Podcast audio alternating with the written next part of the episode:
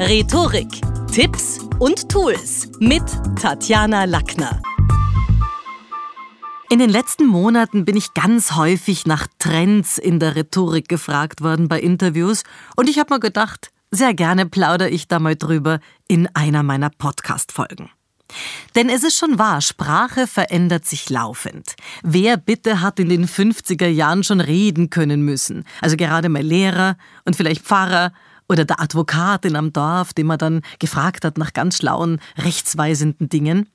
Vertreter oder Verkäufer, die haben hauptsächlich an der Haustür überzeugen müssen und Abschlüsse bringen müssen.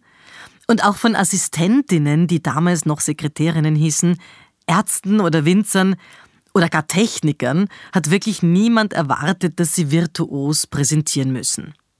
Und da merkt man schon, das hat sich gründlich geändert, denn alleine Winzer präsentieren ihre Produkte heute auf, auf internationalen Messen und das oft in mehreren Sprachen.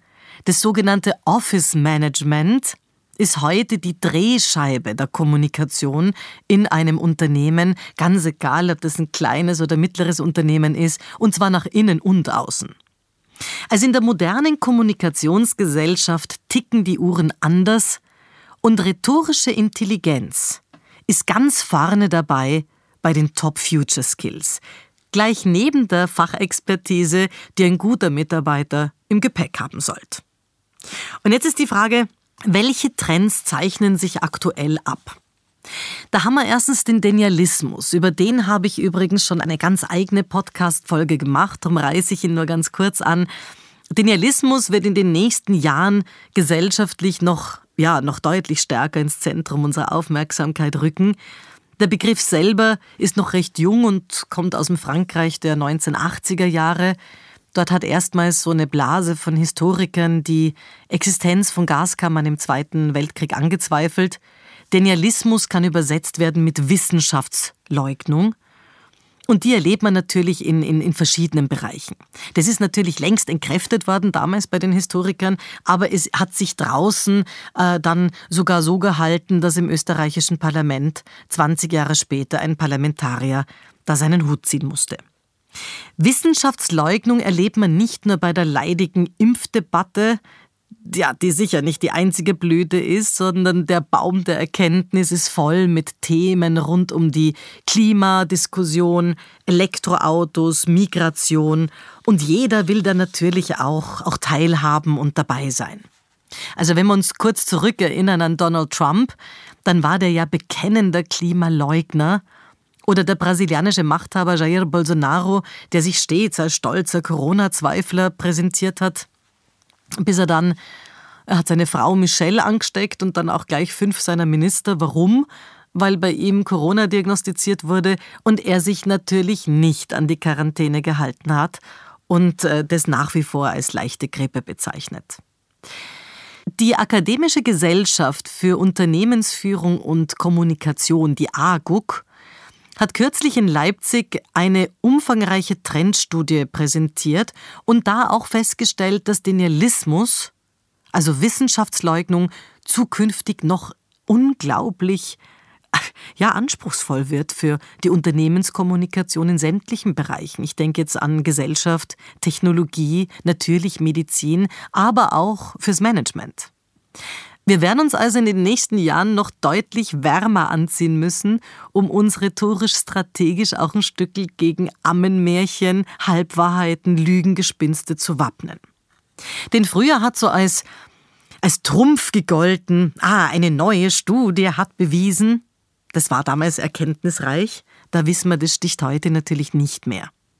Heute gibt's Menschen, die inhaltliches Cherrypicking veranstalten und richtige Zahlen aus dem Kontext gerissen nehmen und daraus, ja, die, die so oft drehen, bis eine völlig falsche Konklusion rauskommt. Also der eine Punkt bei den Trends in der Kommunikation ist der Denialismus. Der nächste Punkt, der sich auch schon lautstark abzeichnet, ist, dass die Digitalisierung uns zwingt, gerade in unserer Kommunikationsgesellschaft analog besser zu werden. Und zwar vor allem sprachlich. Die sogenannte semantische Dichte unterscheidet uns nämlich von den Robots oder Sprachassistenten.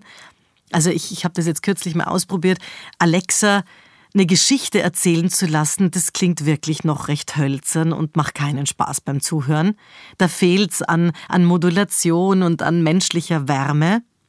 Aber wir merken auch, dass die Audioplattformen und Podcasts boomen und uns auch hier, nämlich jetzt im, im, analogen, im analogen Sinn, immer größere sprachliche Kompetenz abverlangen. Die Zuhörer werden auch in dem Bereich anspruchsvoller. Und wir haben auf der anderen Seite ein großes Thema vor der Tür in den Startlöchern. Das ist der sogenannte Voice-over-Commerce. Ah, also das wird ein Riesengeschäft werden nach dem Motto Vocalize Your Business. Und da will ich auch sagen an, an meine Podcast-Hörerinnen und Hörer, in einer Welt, in der vieles personalisiert ist, ist es wenig kundenorientiert, die eigene Mailbox beispielsweise unbesprochen zu lassen oder nur irgendeiner ja, einer synthetischen Systemstimme zu überantworten. Also lieber besprichst du deine Mailbox selber. Und auf der anderen Seite merken wir es auch bei Erklärfilmen, die ebenfalls boomen und sich mittlerweile deutlich unterscheiden. Nicht nur in den genialen Bilderwelten oder Animationsideen, sondern vor allem darin, haben die sich eine professionelle Sprecherin, einen Profisprecher genommen oder ist es irgendwie sprachlich gestümpert? Der nächste Trend. Der nächste Trend hat zu tun mit Charisma und Charakter. Die sind nämlich nicht gleichbedeutend. Und in der Politik einiger Länder haben wir das auch in meinem, haben wir das in der letzten Zeit auch erleben müssen und natürlich auch in der Wirtschaft. Auch dort werden charismatische Persönlichkeiten gerne verwechselt mit moralischen Instanzen. Und dabei hat die mediale Wirkung eines Menschen selten was mit seiner Ehrlichkeit zu tun. Graue Apparatschicks und sprachliche Technokraten werden zwar immer wieder in Ämter gewählt, aber die werden sich schon in den nächsten Jahren noch stärker warm anziehen müssen und lernen müssen, sich gegen Effektrhetoriker zur Wehr zu setzen. Und das haben wir auch in unserem Beruf. Laufend müssen wir uns im beruflichen Alltag, ja, müssen wir unsere Gesprächspartner einschätzen, uns auf die einstellen, sofort erkennen, wo sind Stressoren, wo sind Motivatoren des anderen. Und in vielen Situationen wird man wahrscheinlich am liebsten Gedanken lesen können, um im Gespräch zu punkten und da auch ein bisschen das in unsere Richtung zu lenken.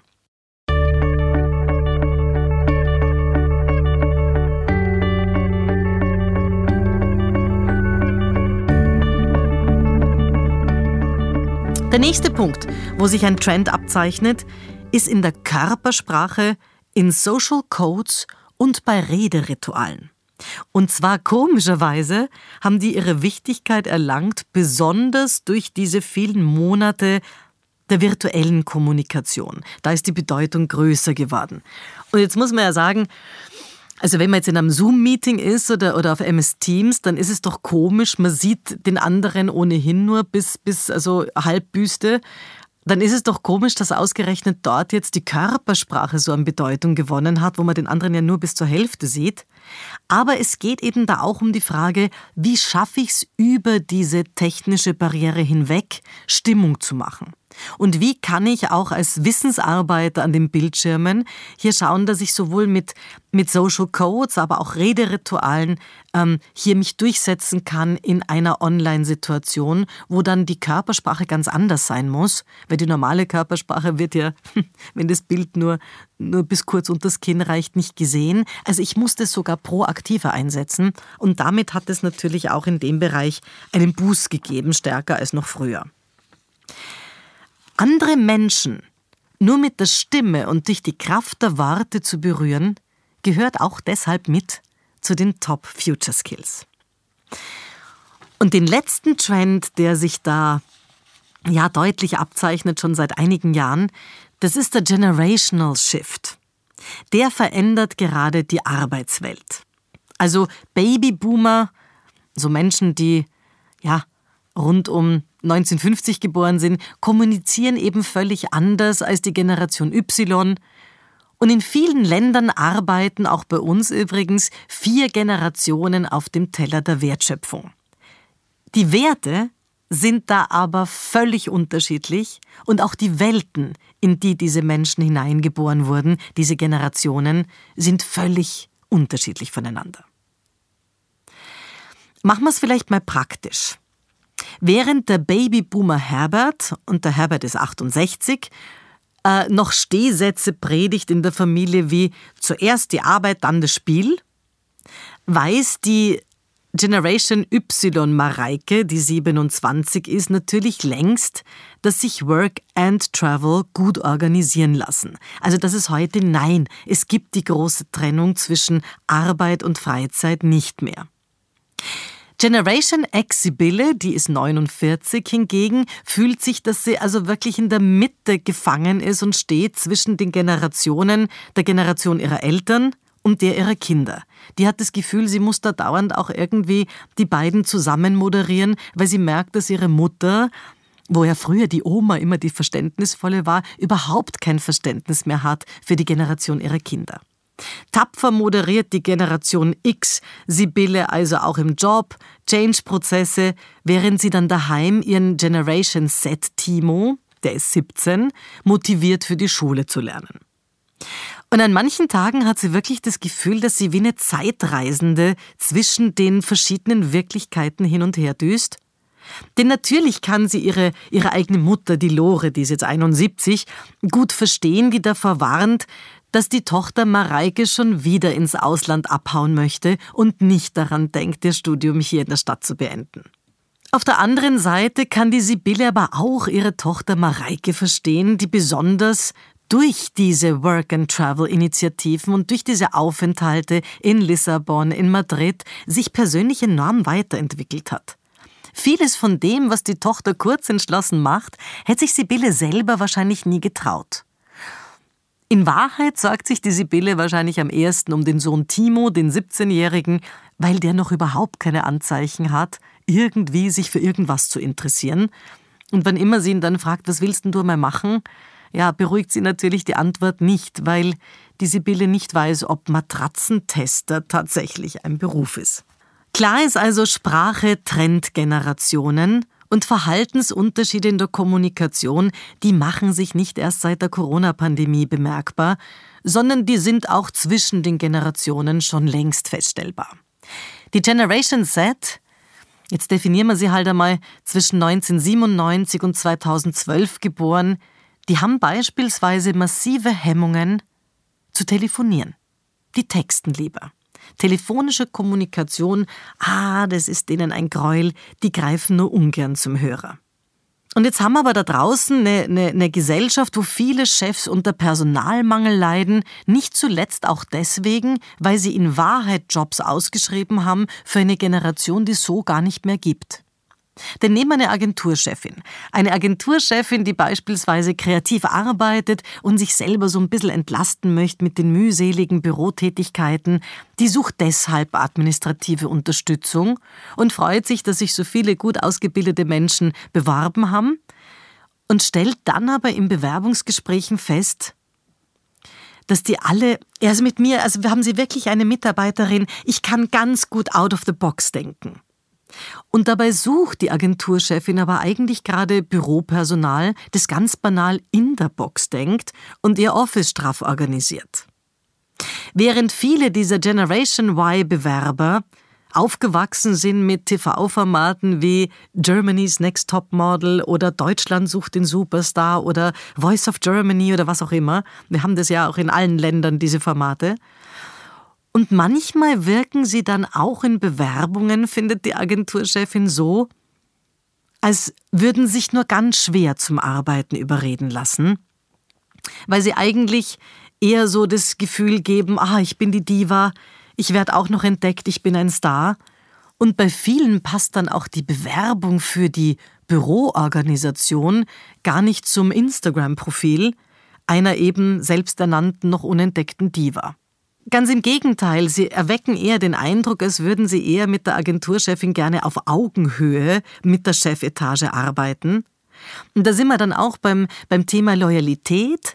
Loyalität spaltet die Generationen, denn natürlich wird so vielleicht auch in manchen Fällen zu Unrecht, aber von den älteren, den jungen Jahrgängen unterstellt, dass dort Loyalität nicht mehr groß geschrieben wird, denn sie sind heute da und morgen weg. Und wir werden sehen, wie wir diese Nein, und was es braucht, sind in Wirklichkeit Menschen wie die Sibylle, die auch ein bisschen versucht, die Generationen, wenn wir schon da alle zusammenarbeiten, zusammenzuhalten. Denn es gibt ja schon die ganz Kleinen, das wären heute eher meine Enkeltöchter, die sogenannte Alpha Generation. Also die werden heute akademisch definiert als geboren zwischen 2010 und 2025 wo man natürlich noch nicht ganz viel wissen, die sind ja heute noch klein, aber da werden wir noch erleben, wie sehr die unter diesem Social Distancing und Sebastian geht jetzt nicht auf die Rutsche, nein und setzt eine Maske auf oder wie auch immer, also hier Abstand halten, waren die ja sehr geprägt in der Pandemiezeit, ob die jetzt dann eher in die Distanz gehen oder vielleicht sogar eher wieder Nähe suchen, weil ihnen das ja vielleicht sogar ein Stückchen gefehlt hat. Also Fazit, die Rhetorik der Zukunft verlangt immer mehr nach frischer Erlebniskommunikation. Und dazu gehören sprachliche Bilder, Nudging, Bridging und viele andere moderne Kommunikationstools. Business-Rhetorik ist nicht nur für den Arbeitsmarkt nachgefragt, von wegen Business, denn Schlagfertigkeit trainieren, Killerphrasen kontern und Manipulationen erkennen gehört heute für viele zur Persönlichkeitsentwicklung dazu.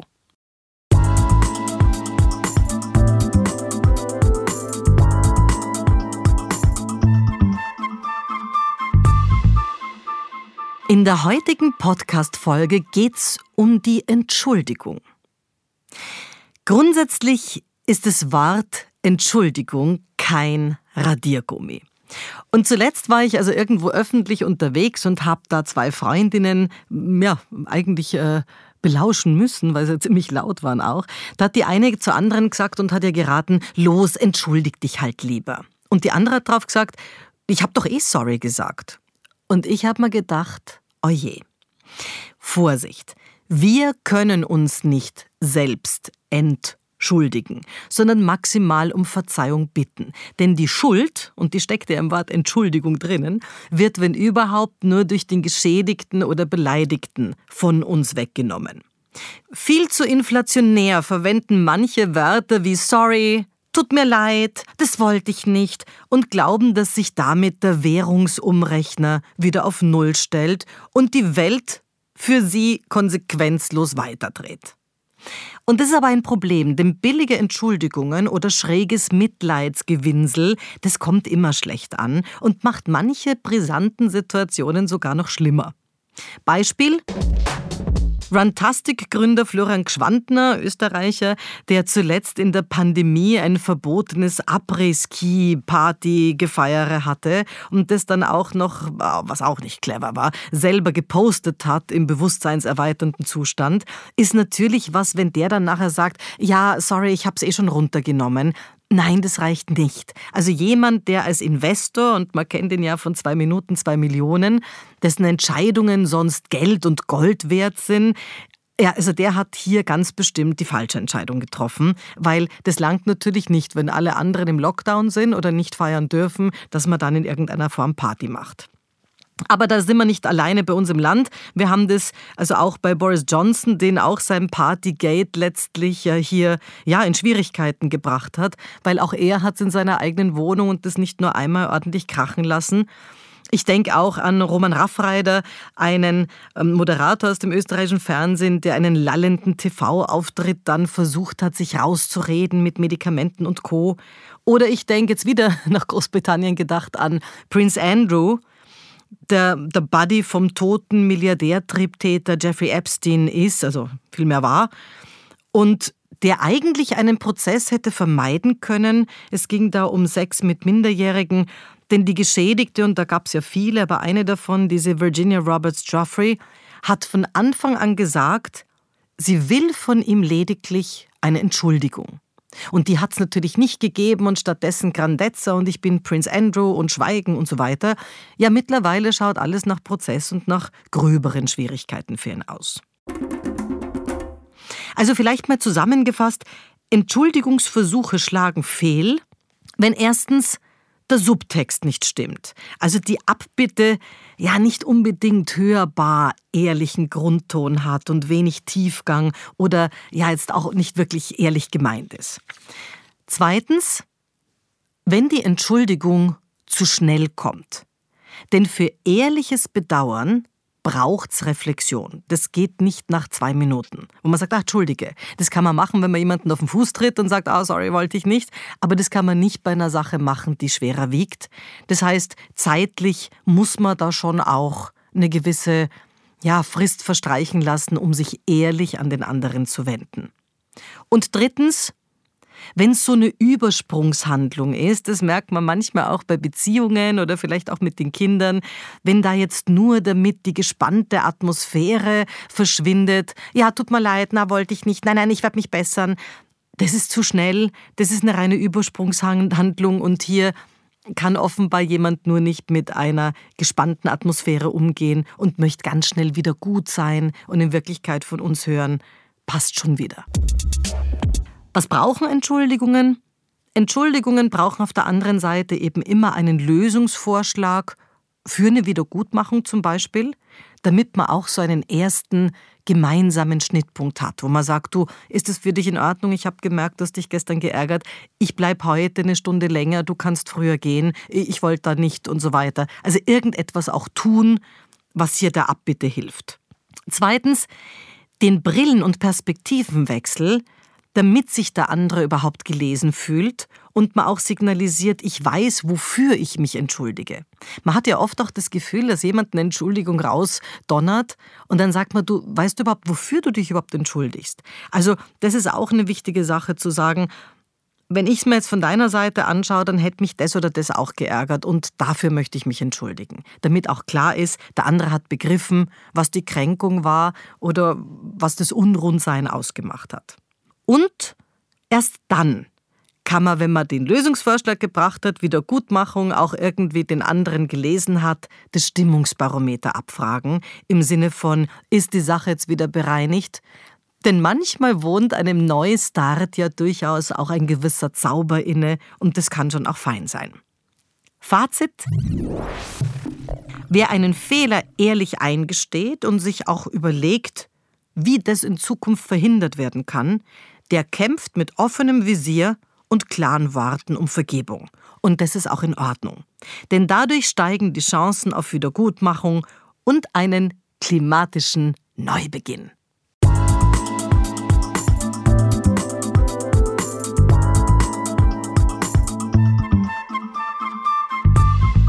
Willkommen in meinem Podcast zum Thema Bewerbungsfragen, heikle Bewerbungsfragen und ihre Antworten.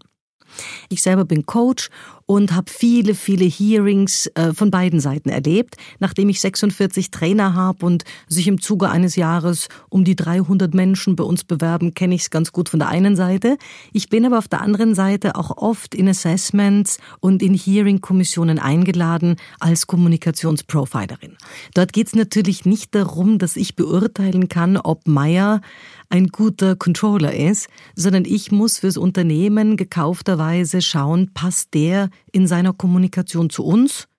Äh, ist das, ist das was, was kommunikationstechnisch kompatibel ist? Wen holen wir uns da? Und das ist natürlich was, wo ich es von beiden Seiten ganz gut kenne. Was fällt mir auf? Wenn junge Menschen sich bei mir bewerben, dann höre ich ganz oft ähm, die Begeisterung, dass sie hier arbeiten wollen, aber ich höre auch in den ersten Minuten schon einen unglaublichen Förderungskatalog. Also wenn ich sage, okay, warum, warum würden Sie gerne bei uns arbeiten? Ja, weil ich mir natürlich schon erwarte, Frau Lackner, dass ich hier Weiterbildung bekomme. Mich interessiert das Gebiet Kommunikation. Ich würde gerne bei Ihnen lernen. Ich hätte gerne von Ihnen. Also nach fünf so Sätzen habe ich den Eindruck, okay, mir ist klar, was jetzt mein Auftrag wäre, was ich da irgendwie erfüllen muss, was mein Deal ist oder mein Part of the Deal. Aber ich habe noch mit keiner Silbe gehört, was würde er mir und meinem Unternehmen bringen. Und da sind wir bei einer ganz wichtigen Sache. Wir hatten das auch in der Gehaltsverhandlung. Es gibt einen Podcast, wo Sie reinhören können zum Thema Gehaltsverhandlung Mitarbeitergespräch, aber vor allen Dingen Gehaltsverhandlung, wo schon mal ganz klar darum geht, raus aus dem Feature Talk hin zum Benefit Talk. Also sich wirklich zu überlegen, was bringe ich einem neuen Dienstgeber? Welchen Nutzen hat er durch meinen Lebenslauf? Welche Projekte habe ich möglicherweise an der Uni bearbeitet, wovon dieses Unternehmen profitieren kann? Oder mit welchen Inhalten befasse ich mich privat? Äh, ich kenne Menschen, die haben privat äh, Zeitungen und Zeitschriften rausgebracht zu gewissen Themen. Das sind alles gewisse journalistische Fähigkeiten, die man gut brauchen kann, die man gerade in einem medialen Zeitalter gut brauchen kann wo dann manche Menschen vergessen, dass das auch ein Gut ist, das man einsetzen kann und das man dem neuen Dienstgeber erzählt. Ich finde es auch wichtig, auf heikle Fragen Antworten zu finden, denn natürlich, je gelassener und sympathischer ich auf schwierige Fragen oder vielleicht sogar Killerphrasen reagieren kann, umso souveräner transportiere ich mich, mein Eigenmarketing und umso mehr Atmosphäre kann ich im Gespräch schaffen.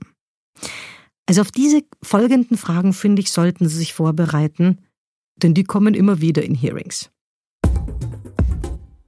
Für welche Eigenschaften sind Sie in Ihrem Leben am häufigsten kritisiert worden?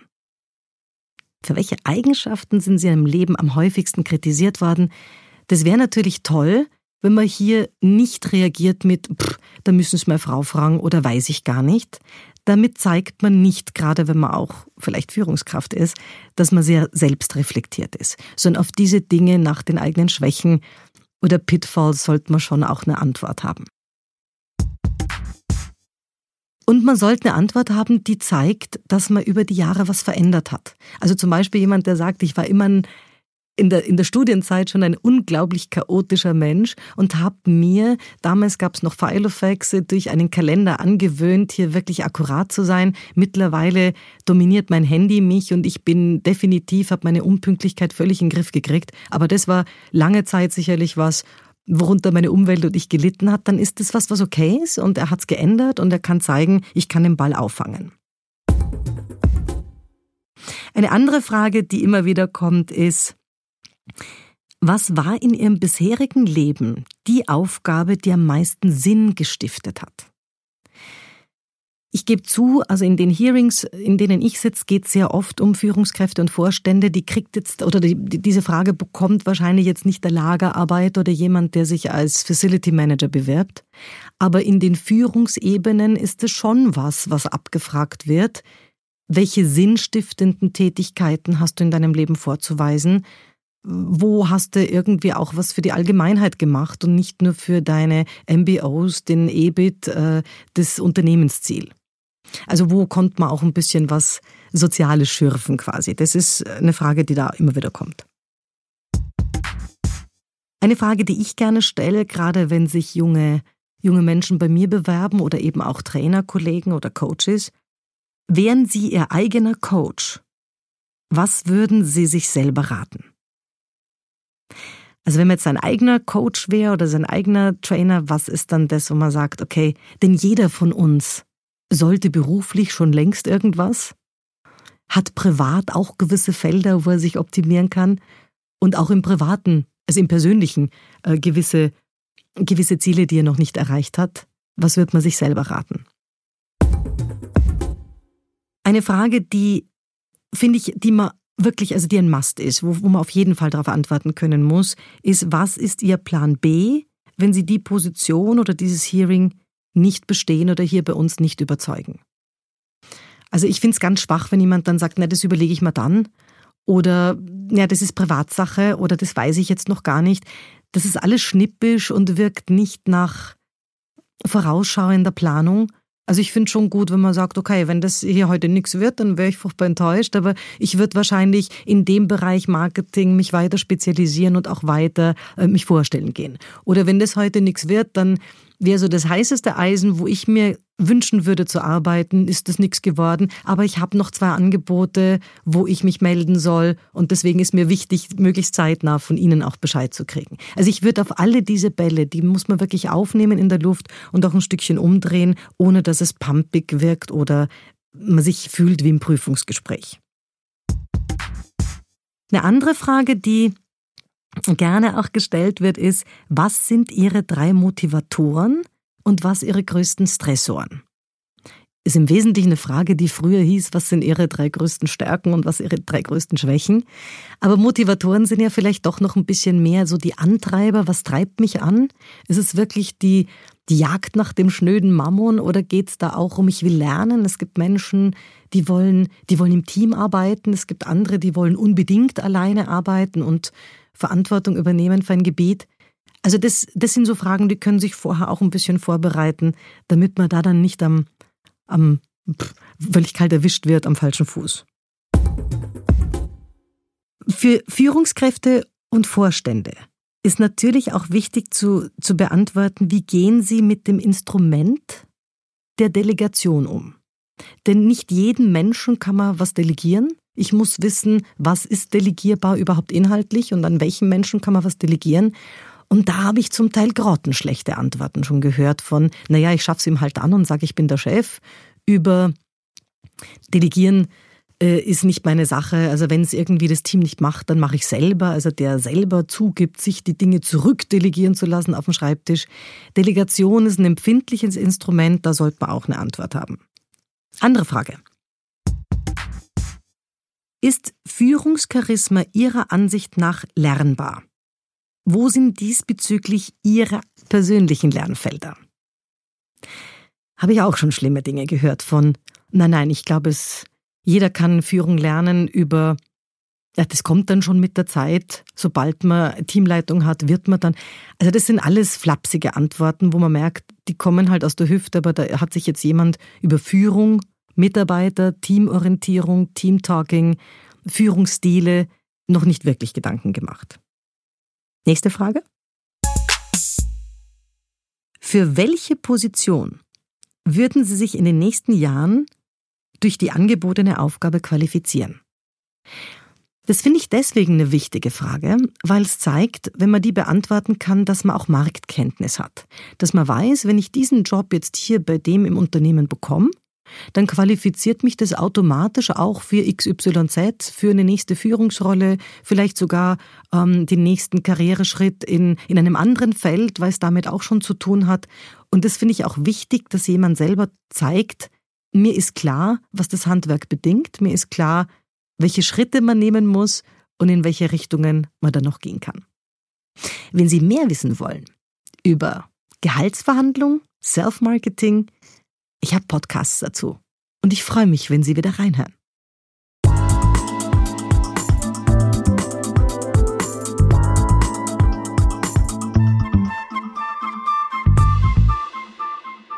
In der heutigen Podcast-Folge geht es um sanfte Manipulation und Gesprächsatmosphäre. Ich habe vor einigen Monaten das Anwesen des berühmten Malers Claude Monet in der Normandie besucht. Wann hat er gelebt? So zwischen, ich habe es mir aufgeschrieben, 1840 bis 1926. Und dieser, dieser große, war ein großer französischer Impressionist, er, der war davon überzeugt, die Aufgabe des Künstlers besteht darin, das darzustellen, was sich zwischen dem Objekt und dem Künstler befindet, nämlich die Schönheit der Atmosphäre. Und ich finde, er hat recht, Claude Monet nämlich. Immer geht's um Atmosphäre schaffen. Denn Atmosphäre fällt nicht von den Wänden, Atmosphäre ist harte Arbeit und die ist wichtig in der Kunst, in der Politik, in der Erziehung, in der Beziehung, wehe, da ist es atmosphärisch gestört und vor allem in all unseren Gesprächssituationen. Für Führungskräfte gilt deshalb, be Boss, ändere Zustände, nicht Menschen. Denn wer denkt, dass er Menschen ändern kann, nur weil er jetzt gerade Chef ist und am Ruder ist, der befindet sich am Holzweg. Es ist also gut zu wissen, dass sich menschliche Zustände beeinflussen lassen, und zwar genau wie jene in der Naturwissenschaft. Kommunikation folgt ja schließlich den gleichen Naturgesetzen. Und so ist es kein Zufall, dass sich, dass sich viele Redner, mit denen ich mich auch in meiner Ausbildung befasst habe, viele Rhetoriker, auch mit Mathematik und Physik was am Hut hatten. Ich übrigens nicht. Aber wie kann uns die Naturwissenschaft beim Interagieren auf dem Chefsessel helfen? Im Physikunterricht haben wir früher mal gehört von den drei klassischen Aggregatzuständen, nämlich fest, flüssig und gasförmig. Und Ähnlichkeiten dazu finden sich in unserer Gesprächsführung. Denn auch der Zustand, in dem ein sprechender Mensch sich befindet, beeinflusst maßgeblich sein Kommunikationsverhalten. Und dann schauen wir uns das mal an. Also wenn man fest gleichsetzt mit, mit starr oder eisern oder hart, und noch im Hinterkopf hat, dass die Physiker uns einst erklärt haben, dass ein fester Stoff im Allgemeinen sowohl Form als auch Volumen behält, dann finden sich dazu schon auch Analogien zur Rhetorik. Also zum Beispiel in Sätzen wie Herr Meier ist unser Fels in der Brandung des Sales-Teams. Oder Simone ist eine wirklich harte Verhandlerin. Hast du da ein greifbares Argument? Ist es nicht eine sehr starre Sichtweise? Oder wie kannst du das so steif und fest behaupten, du kennst doch die Studie gar nicht? Redner, die von der Sache überzeugt sind, wirken standhaft, manchmal sogar unnachgiebig und vertreten eisern ihre Meinung. Wir müssen bei investigativen Fragen oder unerwarteten Szenarien schon besonders freundliche Nasenlöcher machen, damit wir das Gesprächsklima nicht zum Kippen bringen. Und so ein bisschen sanfte Manipulation hilft der Gesprächsatmosphäre. Dabei geht es nie darum, dass wir irgendwie so Aggregatzustände bewerten. Flüssig ist demnach nicht schlechter als fest oder gasförmig, denn wenn jemand fließend Französisch spricht, dann ist es ja wohl bei weitem besser, als wenn er nur ein paar Brocken versteht. Wichtig ist stattdessen die Erkenntnis, dass wir Mitarbeiter durch verschiedene Phasenänderungen in ihrem Verhalten beeinflussen können. Und genau diese sanfte Form der Manipulation ist nicht nur legitim, sondern oft für das Gesamtklima im Team dringend nötig. Also wenn jetzt zum Beispiel so ein harter Bursche aus dem Team der Salesmannschaft in Rage gerät, dann ist es gut für uns zu wissen, wie wir ihn wieder zum Schmelzen bringen und damit auch ein Stückchen gefügiger machen. Wenn beispielsweise eine neue Mitarbeiterin anfangs noch recht hölzern agiert, weil sie eben noch nicht warm geworden ist, dann helfen bei der Einschulung Lob und positive Verstärkung. Im Sinne von Lisa, einer der Gründe, warum wir ausgerechnet Sie ausgewählt haben, ist schon, weil Sie bereits wertvolle Erfahrung im Kundenkontakt haben. Trauen Sie sich deshalb ruhig, unsere Kunden proaktiv um Feedback nach jeder Lieferung zu fragen.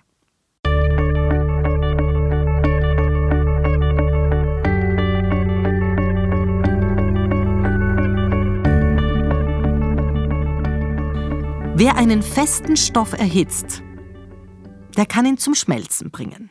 Das klappt nicht nur bei Blei oder Schokolade, sondern das klappt auch für die Kommunikation gesprochen und bedeutet, dass die Gesprächssituation mit Worten angewärmt wird. Also Worte zu verwenden, die Dinge wärmer machen.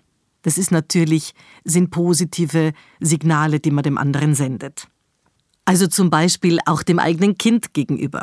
Fein, dass du das selbstständig weggeräumt hast. Oder toll fand ich heute, dass Sie Ihre ersten Kundengespräche souverän abgewickelt haben, Lisa.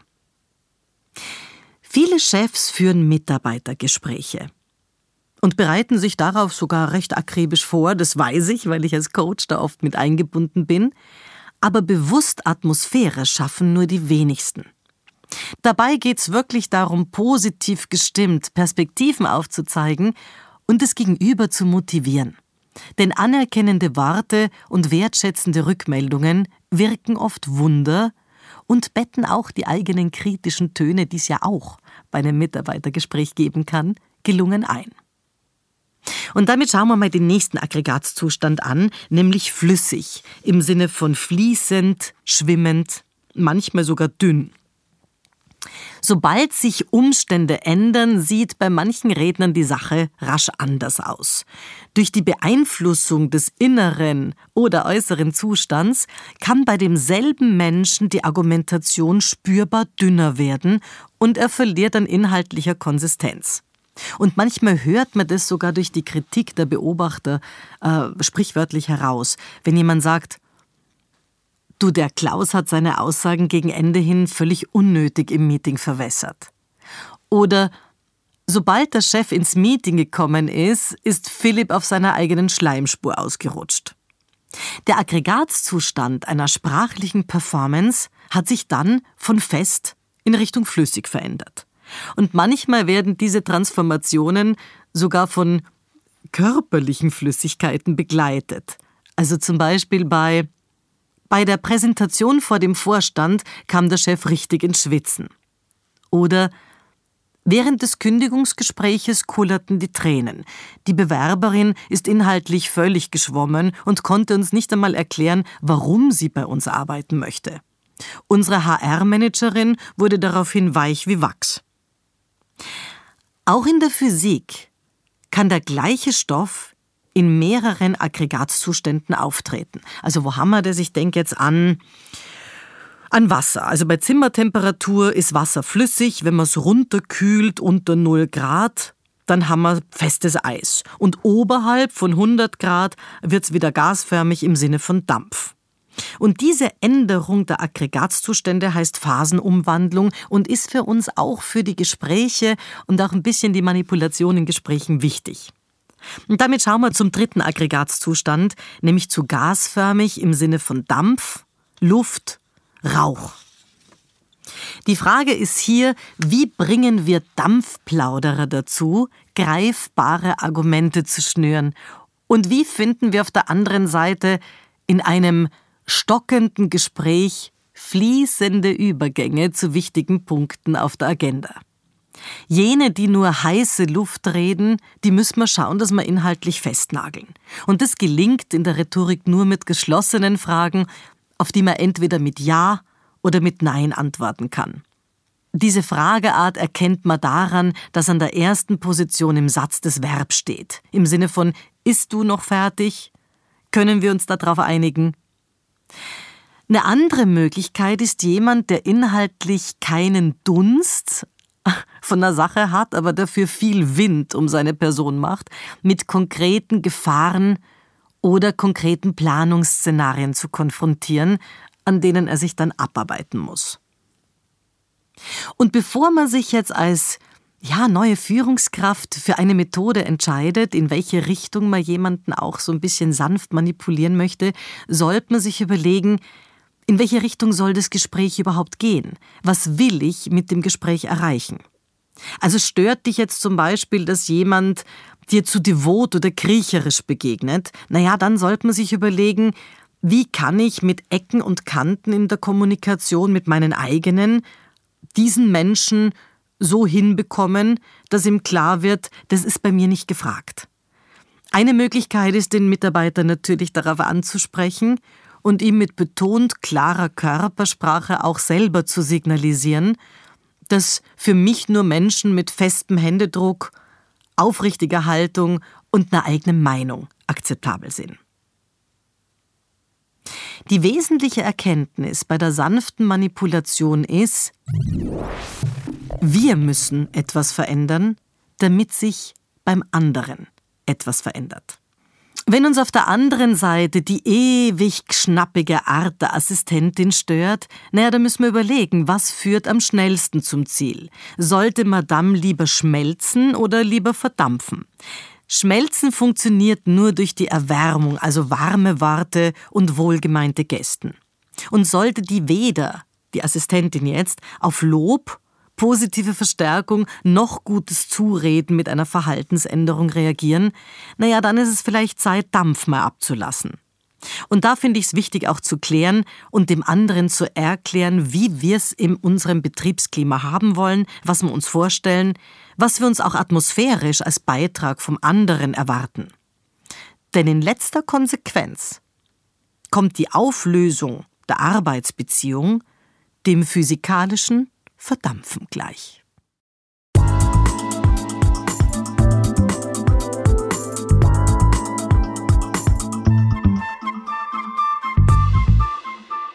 In der heutigen Podcast-Folge geht's um das Thema Wortschatz. Und manchmal macht uns das reicher als irgendein Wertpapier. Der deutsche Philosoph Georg Wilhelm Friedrich Hegel, der hat gelebt 1770 bis 1831, hatte recht mit seinem Gedankenansatz, alles in der Muttersprache ausdrücken zu können, bekundet höchste Geistes- und Seelenbildung. Also nochmal, alles in der Muttersprache ausdrücken zu können, bekundet höchste Geistes- und Seelenbildung. Und vielleicht ist das auch der Grund, warum ich in einer Erstanalyse, wenn jemand das erste Mal zu mir an die Schule des Sprechens kommt, klar prüfe, neben den Stimmfähigkeiten und den sprechtechnischen Fähigkeiten auch so ein bisschen mir das assoziative Denken anschaue. Also wie viele Worte und Gedankenverbindungen fallen meinem Kunden gegenüber sitzend ein? Außerdem untersuchen wir seine affektive Wortvernetzung, nennt man es im Fachjargon. Also in einem gewissen definierten Zeitraum bekommt er zum Beispiel Worte und soll Synonyme, Antonyme, aber auch eben Zugehörigkeiten und ähm, schauen, wie Worte für ihn aufgeladen sind, ob sie positiv oder negativ besetzt sind. Das ist ganz spannend, mal so ein Sprachmuster von sich machen zu lassen. Warum ist es wichtig? Weil man dadurch sehr gut erkennt, was jemanden auf die Palme bringt. Und das ist ja bei Meyer, Müller und Schmidt durchaus unterschiedliches, weil natürlich auch das Reaktionsmuster unterschiedlich ist und jeder durch andere sprachliche Situationen getriggert wird. Also Beispiel, der Atomkraftwerksgegner verwendet natürlich den emotional aufgeladenen Begriff Atomkraftwerk, wogegen der Kernkraftwerkbefürworter instinktiv eher den technischen Terminus Kernkraftwerk verwendet. Bestimmte Szenarien sind für manche von uns auch emotional völlig unterschiedlich kodiert. Also an was denke ich jetzt? Nehmen wir so eine blühende Sommerwiese mit surrenden Bienen. Für einen Bienenallergiker, der gerade ohne seinen rettenden EpiPen unterwegs ist, wird eine bunte Blumenwiese eine Riesengefahr darstellen. Weil da sind einfach Bienen, da gibt's Wespen, da könnte ihn was stechen und er hat das Gegenserum nicht. Anders ist es beim Imker. Der freut sich über fleißige Bienchen, die umherschwirren und ihr betriebsames Surren, das weiß er, bringt Honig und macht ihn reich. Immer wieder werde ich von Kunden vor Interviews gefragt, wie kann ich meinen Wortschatz erweitern, Tatjana, damit dann, wenn irgendwas daherkommt bei einem Panel, bei einer Sitzung oder eben auch in einer medialen Situation, damit ich dann Begriffe verfügbar habe? Denn es hat sich herumgesprochen, dass die Größe des Wortschatzes samt der Kompetenz, bildhafte Formulierungen hervorzubringen, trainiert werden kann und super wichtig ist. Wichtig fürs Reputationsmanagement, für den öffentlichen Auftritt und wichtig damit natürlich auch fürs Eigenmarketing. Und wenn man es zusammenfassen will, wortgewaltige Redner haben natürlich große Kraft, manchmal auch Macht. Worüber verfügen die? Damit man guter Redner ist, braucht man Synonyme und Antonyme, also wortähnliche Begriffe und gegensätzliche. Man braucht eine bildreiche Sprache, damit man auch wirklich Bilder in den Köpfen der Menschen äh, erzeugen kann und nicht nur Buchstabenwald der Grau ist. Gute, süffige Vergleiche, die zielgruppenorientiert eingesetzt werden und für die jeweilige Zielgruppe gedacht sind. Also wenn ich jetzt eine Vorlesung halt äh, an der Psychologie zum Beispiel, eine Gastvorlesung, brauche ich andere Beispiele, andere Szenarien, als wenn ich an der WU, an der Wirtschaftsuni einen Vortrag halte. Also wie kann ich auch auf meine Zielgruppe abgestimmte ähm, Wörter und Wordings verwenden, obwohl mein Inhalt ja kein anderer ist. Gute Redner haben klare Begründungen für ihren Standpunkt und die Fähigkeit, Themen anschaulich zu visualisieren. Also das Vermögen, komplizierte Inhalte auf behaltbare kleine Erzählzusammenhänge runterzubrechen. Und gute Redner verfügen über Timing und sinnunterstützendes Pausenmanagement. Und wenn wir uns mal daran erinnern, zurückerinnern an die Schulzeit, wie haben wir eigentlich einst eine Fremdsprache gelernt? Dann war es auf der einen Seite wichtig, Vokabeln zu büffeln, die waren essentiell für unsere Dialogfähigkeit, weil wenn ich keine Worte kenne, dann wird es schwierig mit dem Formulieren. Also im Französischbuch zum Beispiel kann ich mich noch erinnern, da wurden Lektionen zu Beginn nach Gesprächssituationen eingeteilt. Also was war da zum Beispiel au marché? Wo klar war, hier geht es jetzt um die Einkaufssituation auf dem Markt. Da hast du jetzt les fruits und les légumes, also alles, was mit Früchten und mit Gemüse zu tun hat und die damit verbundenen relevanten Vokabeln.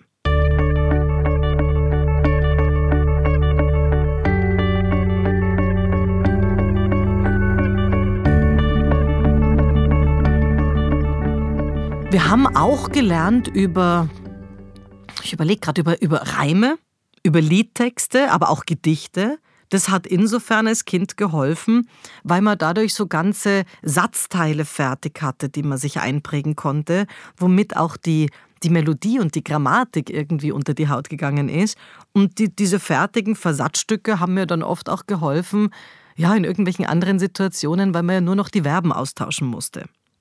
Und das ist der Grund, warum ich auch an der Uni mit meinen Studierenden ähm, so als Vorbereitung, damit sie warm werden, gewisse Übungen mache. Eine zum Beispiel, das ist so eine Aufwärmübung bei der Vorlesung, die hat zu tun mit rhetorischen Framing-Geschichten. Also da geht es um Formulieren und Erzählen. Eine rhetorische Framing-Geschichte erzählen zu lassen, die aus Sätzen besteht, deren Wortanzahl vorher definiert wird. Da kommt natürlich der gute alte Würfel ins Spiel. Der kommt zum Einsatz, jemand würfelt und hat jetzt zum Beispiel, ich weiß nicht, eine 4 gewürfelt. Dann darf er für den Satz, und die Geschichte muss aber insgesamt Sinn ergeben, nur vier Worte verwenden. Also zum Beispiel, der Benjamin hat eine 4 gewürfelt und sagt dann, wir wunderten uns sofort. Eins, zwei, drei, vier sind vier Worte, wir wunderten uns sofort. Der nächste Satz in der Geschichte, da hat dann die Susi gewürfelt, die würfelt eine 5 und äh, baut die Geschichte weiter und sagt dann, vor dem Haus wartete Frieda. Also fünf Worte vor dem Haus wartete Frieda. Die Geschichte muss als Spielregel zusammenhängend sein, Sinn ergeben und vor allem flüssig weitererzählt werden. Also da sollen jetzt keine großen Denkpausen dazwischen sein. Und nachdem es keine Sätze gibt, äh, die aus ein oder zwei Wörtern nur bestehen, äh, haben wir da was in der Rhetorik, was, ähm, wie heißt denn das? Exklamatio heißt es, also sogenannte Ausrufe. Dinge, die möglich sind. Also wenn jetzt jemand eine 2 würfelt, dann kann er einwerfen, oh Gott. Oder bei nur einer 1, hoch. Also man kann es dann mit so Ausrufebereichen auch aufpeppen. Das ist eine Möglichkeit, um sich Formulieren und Wortschatz zu erweitern. Eine zweite Möglichkeit, die ich auch ganz gerne mit meinen Studenten, also die lieben das halt, wenn wir dann schon ja, am Ende der, der, der Vorlesung sind und bevor wir in, ins Medientraining gehen, baue ich mit ihnen noch so ein bisschen Definieren und Wortschatzübungen. Und bei dieser zweiten Übung geht es darum, dass sie die Aufgabe haben, aus einem Text, zum Beispiel aus einem Buch, ein Buch aufzuschlagen und sich das erstbeste Hauptwort anzuschauen, das ihnen begegnet und dazu drei Definitionssätze zu bilden. Also Beispiel, man schlägt es auf, das Buch, pop. Mein erstes Wort heißt hier Zaun. Und jetzt geht es darum, ad hoc drei Definitionssätze, also drei Dinge, die den Zaun definieren, aus dem Boden zu stampfen. Was weiß ich?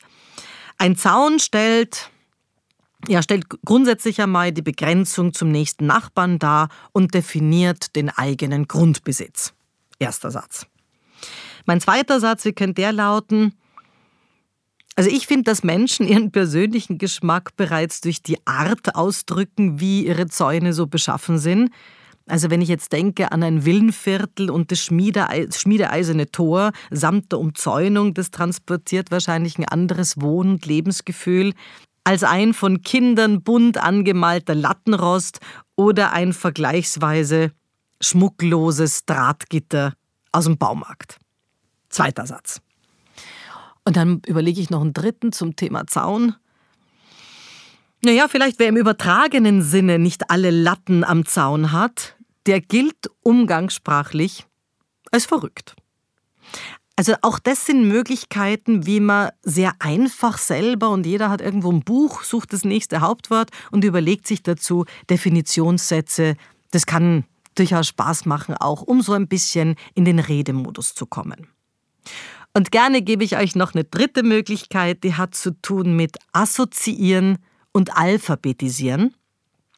Also es kommt ein Begriff auf, wird auf den Tisch gelegt und alle sollen in alphabetischer Reihenfolge eine passende Wortspende beitragen. Also Beispiel, es geht ums Thema eine Lehre machen und dann sagt die erste, beim Thema Lehre machen, das hat auf jeden Fall zu tun mit A wie Ausbildung. Der nächste B wie Berufswahl. Der nächste, der Begriff hat zu tun mit C wie Charakterbildung oder D wie Durchhalten und so weiter bis zu Z, was übrigens eine ganz coole Geschichte ist, gerade wenn man Produktneueinführungen hat oder sogar in Unternehmensstrategien, ja, gerade am Brainstormen ist, ist es eine gute Methode, um ein Thema recht schnell inhaltlich abzustecken. Also was hat eigentlich alles mit dem Thema zu tun? Und die Vorgabe ist eben assoziieren und alphabetisieren. Was ist der Vorteil für alle? Alle am Tisch interagieren und machen mit und denken vor allen Dingen mit. Man hat dann nicht die Leute, die nur im Meeting sitzen und sich hier berauschen lassen von anderen, sondern jeder kommt irgendwann dran und kann dementsprechend natürlich auch mithirnen. Mein Tipp? Auch in der Muttersprache können wir witzige oder gescheite Redewendungen von, von Schriftstellern, Denkern, ja sogar Kabarettisten oder Speakern sammeln, weil adaptieren lassen sich diese Stilblüten jederzeit und wir können sie uns selber untertan machen. Wer Sinnzusammenhänge in eigene Worte gießt, der trainiert den Wortschatz und produziert gleichzeitig gute Sager oder eigene Zitate. Oder wenn man das nicht will, dann gibt man einfach die Ursprungsquelle des Gedanken an und outet sich damit als informiert und belesen. Das war's wieder mal. Besuchen Sie mich doch in der Schule des Sprechens in Wien. Auf LinkedIn, Instagram, Facebook, Xing, YouTube und auf Clubhouse. Oder auf meinem Blog. Wo? Auf sprechen.com.